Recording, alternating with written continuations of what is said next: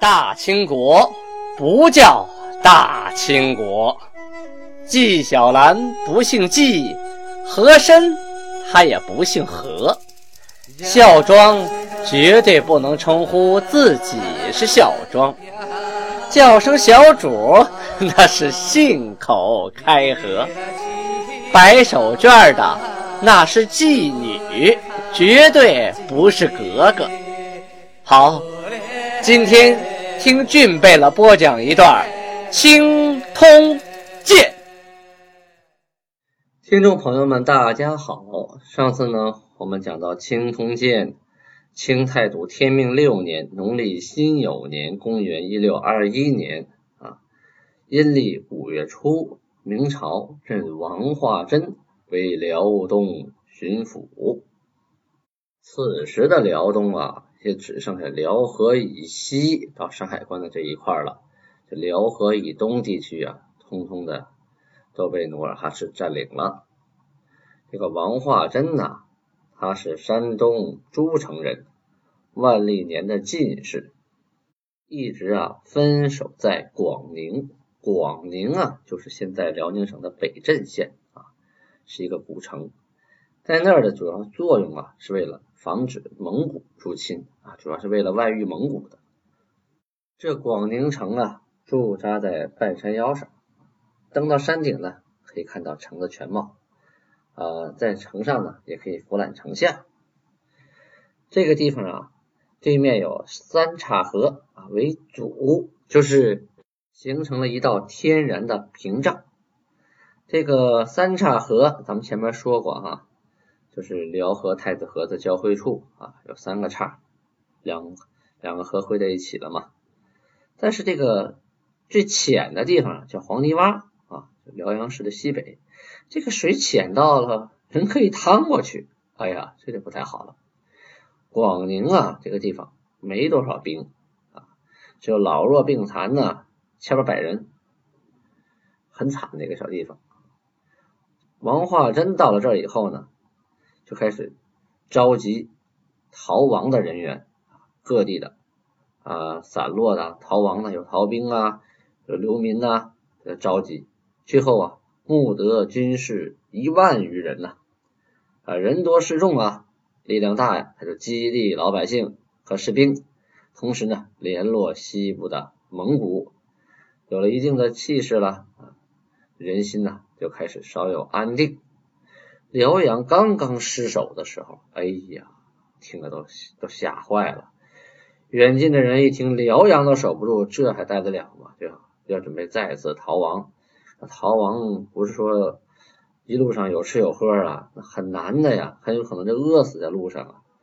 但是这个人呢，啊，带着这些老弱病残，守着孤城啊，气势一点都不减啊。老远一看还挺吓人。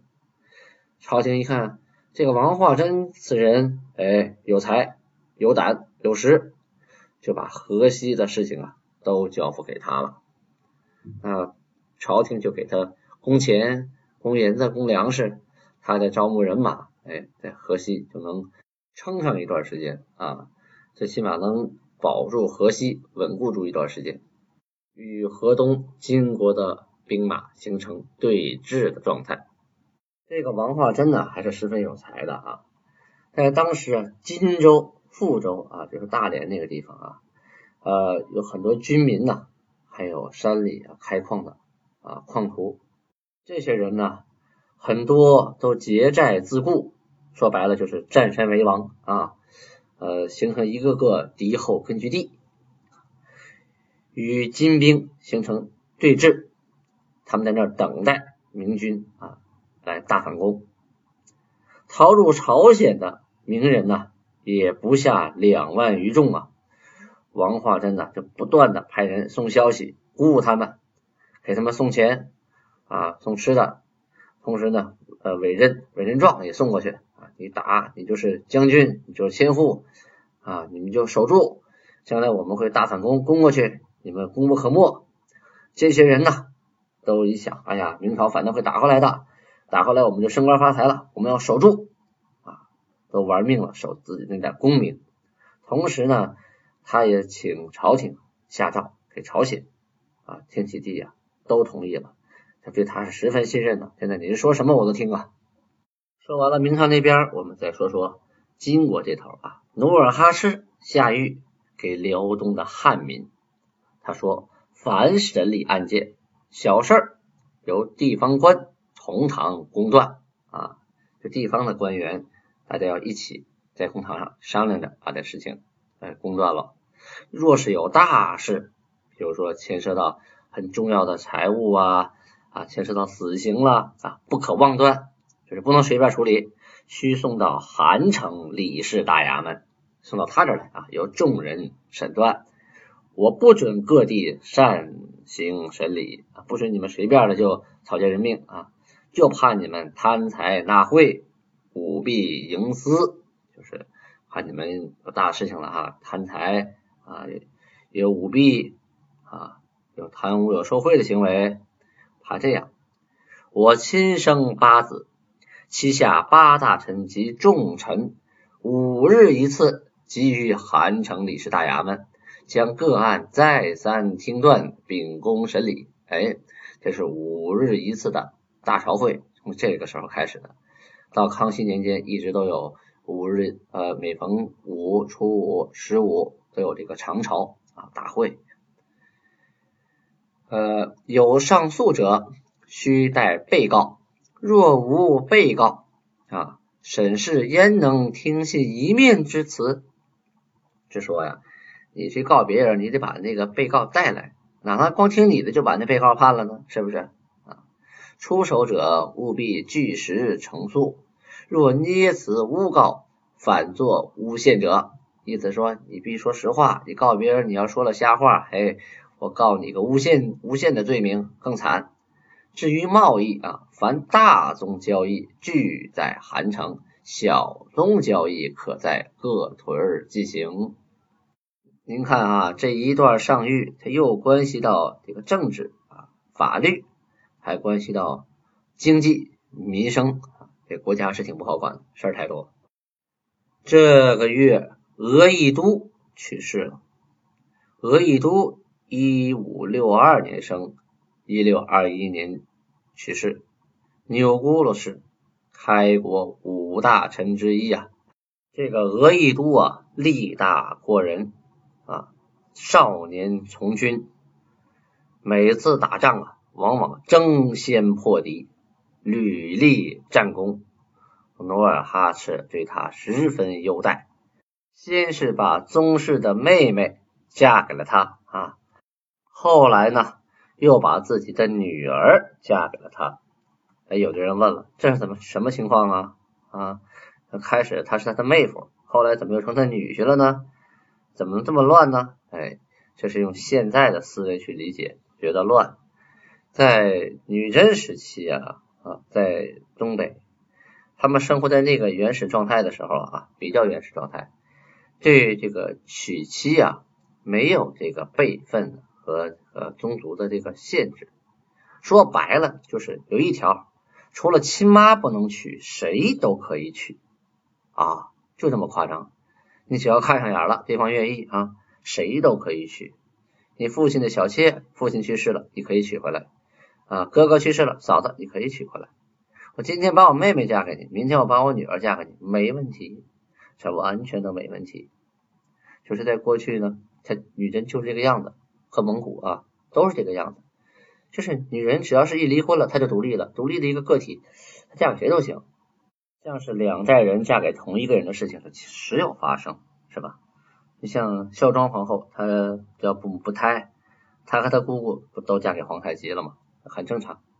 这个俄亦都啊，在天命三年（一六一八年）的时候，随努尔哈赤西取抚顺，大破明军，率部攻取马根丹屯啊。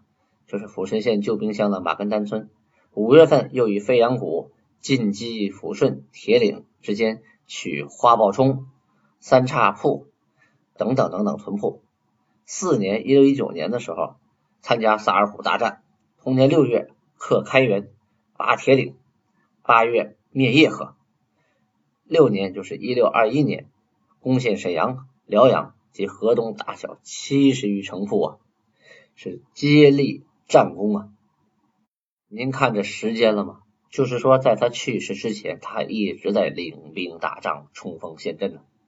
打完辽阳这场战斗之后啊，额亦都大病不起呀。努尔哈赤啊，亲自啊坐车去探望，两人相见呐，老泪纵横啊。回想这些年的征战，从二十多岁起兵，一眨眼六十多岁了，三十多年呐。大大小小的战斗，负伤无数啊，出生入死啊，这是什么样的情谊呀？那么些危险的战斗都没有夺去鄂亦都的生命，但是在病魔的面前，这位沙场的老将也是无能为力，努尔哈赤也只能眼看着战友撒手人寰啊。鄂亦都啊，最开始的时候被葬在了辽阳，后来呢，随着国都从辽阳迁到沈阳之后，又迁葬到沈阳城的城北蒲湖山。为什么迁到那儿呢？因为努尔哈赤的陵墓就在城北，现在的天柱山。这个蒲湖山这个位置啊，经过考证啊，是在现在沈阳市东陵区英达镇。福陵西北五里山里红屯，福陵啊就是努尔哈赤的陵墓啊，我们常叫它东陵。啊，这个山里红屯这个墓地这儿啊，原来有九眼透龙碑，还有石像生，还有两道围墙啊，老人都见过，但是呢，现在都已经不在了，都被破坏了，呃，只有五块残断的石碑。现在在哪能看到啊？在北塔法伦寺的碑林里能看到。我去过几趟，在北塔的啊塔院那个白塔的西北方向啊，有个小院，院里都是沈阳的过去的石碑，里面有很多刻着满文，那里可以找到那五块残断的石碑。这额亦都啊，是开国元勋啊。也是钮钴禄氏的骄傲。呃，崇德元年（一六三六年）被追封为弘毅公，配享太庙啊。这太庙是敬祖先的地方啊，他可以在太庙上享有牌位，受到后人的这个参拜呃祭祀。呃，皇帝呢还为他建了碑，专门建了一块碑。康熙三十七年。一六九八年的时候，康熙皇帝啊到沈阳，就是当时的盛京啊去祭拜祖先，他亲自到他墓前去祭奠，同时呢书写碑文啊，重新刻于石碑之上，并且记录他的功勋。他呀有儿子十六人，其中车尔格、图尔格、伊尔登、敖德。超哈尔、鄂必隆，还有他的孙子陈泰等等啊，都是立有战功之人呐。鄂必隆大家想必是听说过啊啊，肯定会有所耳闻。额亦都啊，在《满洲实录·清太祖武皇帝实录》当中啊，只记载啊，他娶了努尔哈赤的啊族妹，就是本家的妹妹。特意去掉了努尔哈赤把女儿嫁给他的这个事情，但是从八旗通志的出卷啊可以看出，他娶了努尔哈赤的第四个女儿木库什，在他死之后呢，这个木库什啊又嫁给了他第八个儿子，嫁给了额亦都的第八个儿子图尔格啊，这就是收继婚俗的残风啊。收继婚就是我们给他定了这么一个名字，就是前面我提到的啊，父亲死之后啊，这些妻妾的怎么办啊？除了自己亲妈不能动啊，其他的儿子都能娶过来。哎，这是一种收继婚的风俗。就过去这个女人呢，不能让她闲着，就是不能守寡啊，就是一旦是离异或者丧偶啊，马上就有人把她娶过来。肥水不流外人田啊。一般是哥哥去世了，嫂子怎么办呢？弟弟娶过来啊，那弟弟他没有弟弟呢啊，就啊儿子娶过来，但是不能娶自己的亲妈，就是娶父亲往下小妾、妾室啊，其他的媳妇儿子娶过来。关于这个呢，有一本书叫《建州文鉴录》，里边称啊，女真人嫁娶则不择族类，父死而子妻其母。此处之母啊，是指后母啊，不是指亲妈。弟妻兄嫂，就是弟弟啊娶嫂子。子妻后母啊，这好理解。只娶叔嫂，意思是说侄子娶婶婶啊，均属于收继婚啊，继承的继啊，收取的收，收继婚，这是一个女真的。风俗习惯，在各种史籍当中啊，对风靡明代女真的这一习俗啊，多有记载。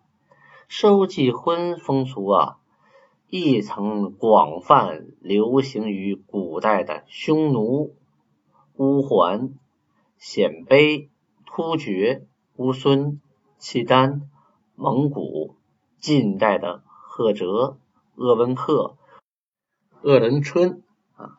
还有等等等等吧，以及境外的诸多民族历史当中，自太宗皇太极继位开始，以此种婚姻呐为陋俗，颁发禁令，并欲除之而后快。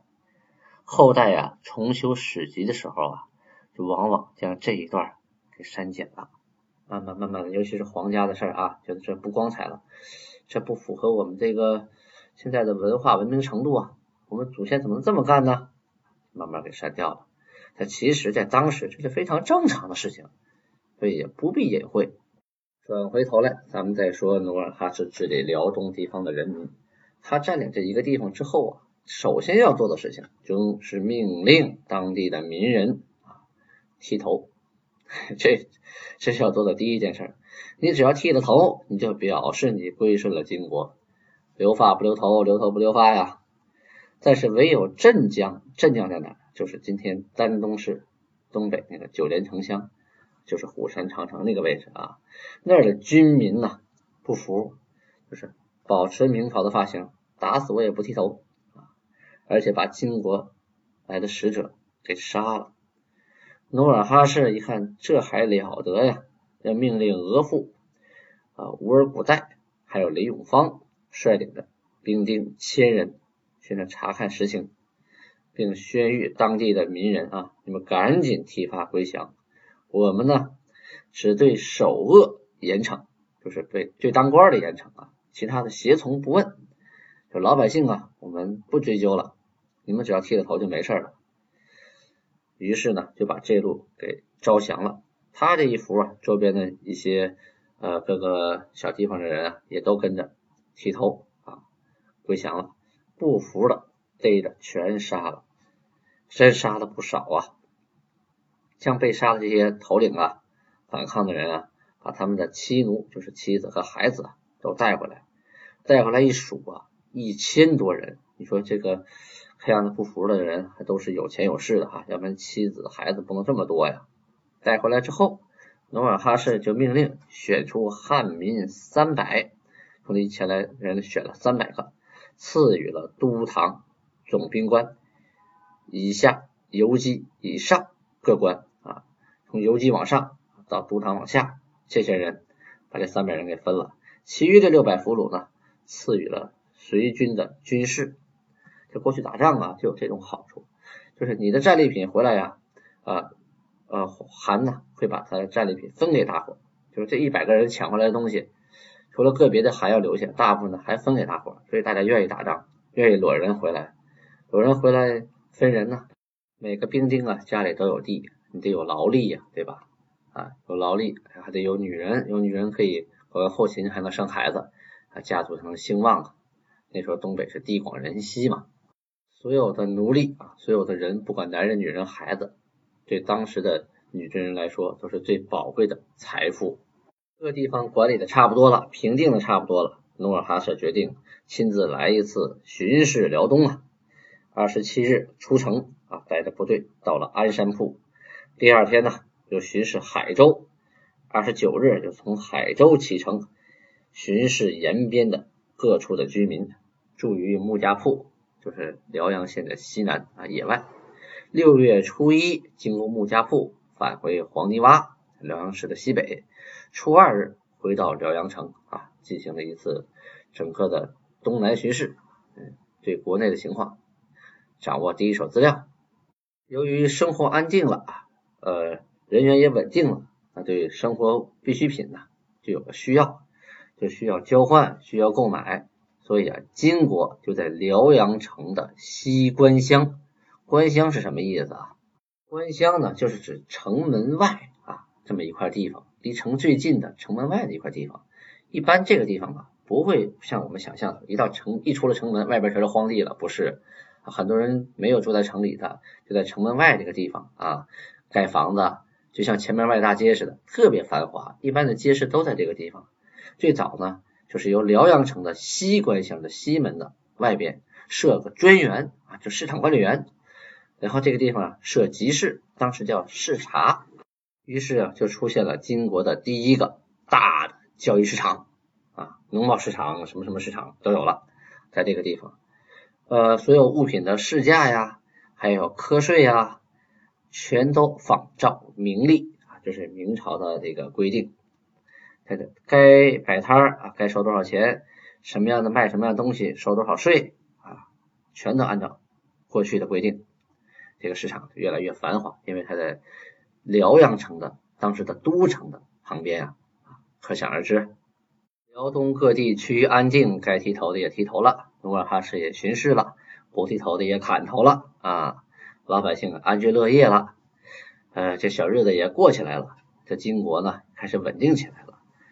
可是明朝那边可就不稳定了，你占了我的地盘，在我这个窝里头下蛋，我这边能踏实吗？于是重新启用了熊廷弼为辽东经略，熊廷弼再次挂帅，要东征后进韩国。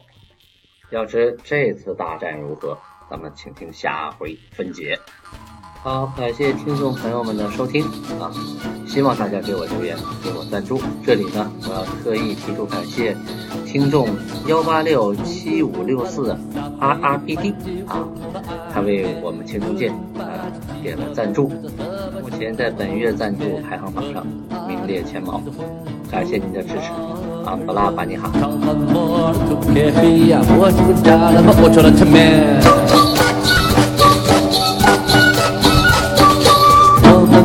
在这里，共同庆贺欢庆。无论你来自哪里，满脸都喜气洋溢。风雨几何顺，当家都太平。高举酒杯齐歌唱，愿盛世永长宁。חמתי וצ'ורקה וצ'ורקן צ'פי מרצי שינה מקצי חמתי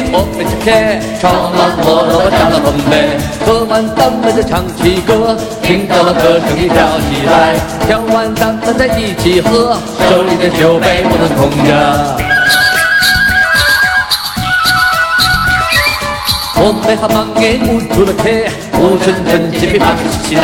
打开酒好满眼我的酒，尝完我加了木醉，喝完咱们就唱起歌，听到了歌声的响起来。喝完咱们再一起喝，手里这酒杯不能空的。